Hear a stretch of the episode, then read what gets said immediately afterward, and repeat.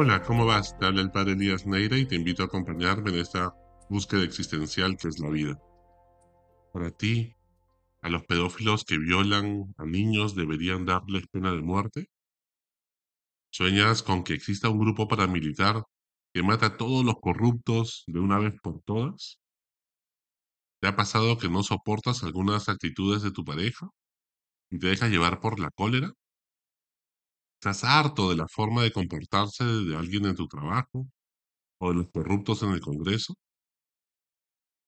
La cólera te gana y terminas siendo muy hiriente con algunos familiares o tu pareja.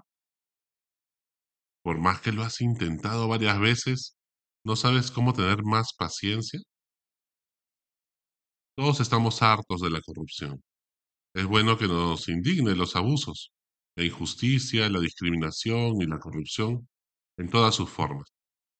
Me preocuparía más que hayamos perdido la capacidad de indignarnos y nos conformemos con la indiferencia. La indiferencia es ya un tipo de violencia ante quienes se sienten desamparados y tienen hambre y sed de justicia. Pero el mal no se vence a fuerza de mal nunca. Se vuelve una bola de nieve que crece y crece sin nunca acabar.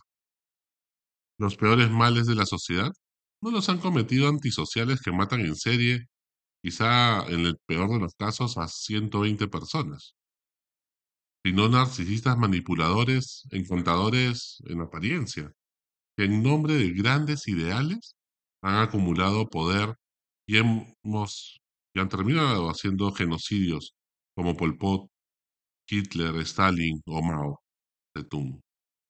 Todos estos, pues gracias a miles de personas como Eichmann, personas que han preferido mirar a otro lado y evitar tener pensamiento crítico, personas que han preferido ser indiferentes porque les convenía y solamente haciendo eficientemente lo que les mandaban hacer, sin cuestionar ni evaluar, juzgar lo que si eso es bueno o malo.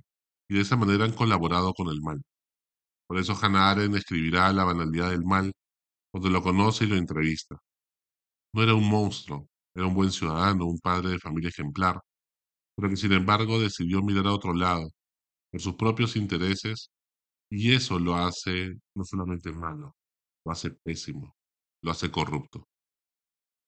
En el Evangelio de hoy, Jesús nos dice que el mundo es como un campo donde Dios ha sembrado trigo y el enemigo ha sembrado cizaña, se llama la hierba. Cuando son pequeñas, tanto el trigo y la cizaña se parecen muchísimo, es difícil distinguirlas. A la larga, cuando vayan creciendo, pues el trigo dará mucho fruto, muchos granos para hacer el pan, pero sin embargo la cizaña no dará frutos, será mala hierba. Pero nuestro genio, nuestra cólera puede hacer que querramos de una vez hacer justicia por nuestras propias manos, que de una vez baje Dios y meta fuego y queme todas las personas malas del mundo. Quisiéramos que Dios paralice en ese momento a cada persona que va a hacer algún mal y pues estén obligados a hacer el bien. Pues personas que funcionan así solamente serían una especie de robots automatizados, más que personas que sean capaces de amar. Y Dios ha preferido personas que tengan esa capacidad de ser como Dios, de amar como Él nos ha amado.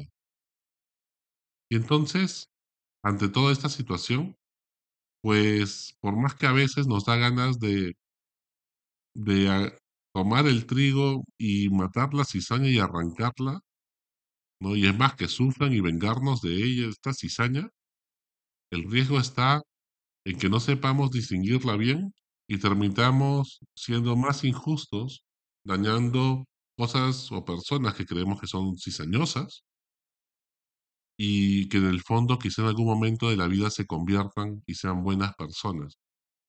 O de repente confundimos el trigo con la paja.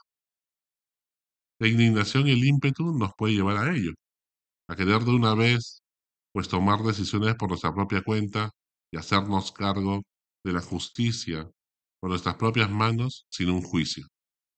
La sabiduría de Dios hace que tenga paciencia, espera la conversión de cada una de las personas, que las personas sean capaces de convertirse de cizaña en trigo. La paciencia es hija de la gratitud. Hay trigo que parece cizaña y cizaña que parece trigo. Pero por eso, qué importante es tener paciencia. Esa paciencia que es hija de la gratitud. Cuando uno se experimenta agradecido con Dios, pues entonces ya no tengo que esforzarme en mantener una sonrisa o esforzarme en tratar bien a las personas. No se trata de esfuerzo porque el esfuerzo al final hará que esto decaiga, que al final se degenere y que mi sonrisa no soporte más y termine siendo solamente una mueca falsa, como el Joker, cuando sonríe. No se trata de eso. Jesús es lo que nos invita es a tener paciencia. Y la paciencia es hija de la gratitud. Cuando nos sentimos agradecidos con Dios, todo cambia. Somos capaces realmente de que nuestro corazón brote amor, alegría, paz, y queremos abrazar a todos, queremos tener paciencia con todos. No debemos confundir paz con tranquilidad. A la tranquilidad Jesús le llama la paz de los sepulcros, pues los muertos no se pelean en el cementerio, están todos tranquilos, pero no con paz.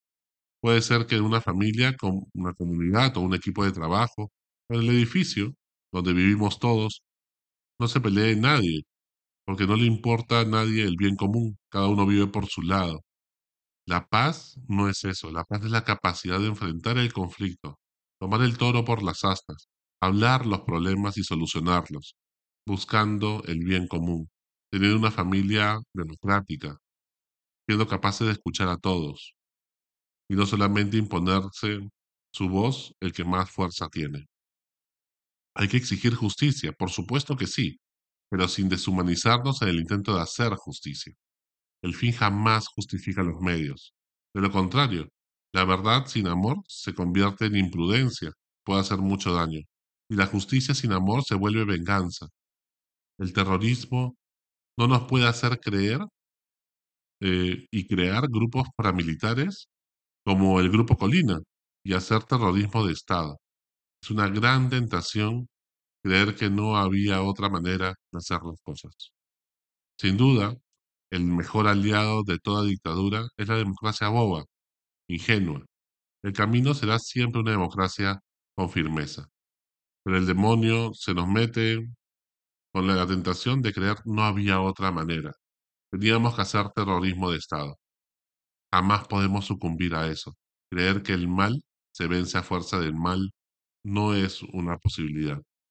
Siempre es una bola de nieve que crece más y más, genera más rencor y resentimiento en los que se sienten aplastados y se vuelve una democracia de unos pocos. Pero esos otros que viven en las paracumbas, en los subterráneos de nuestras ciudades, de nuestra civilización, terminan en algún momento saliendo a la luz y terminando exigiendo también justicia a su manera, sin poder jamás descansar en paz. La paz es para todos, con progreso, para todos, o no es paz. Hasta la próxima. Sigue buscando que Él te encontrará.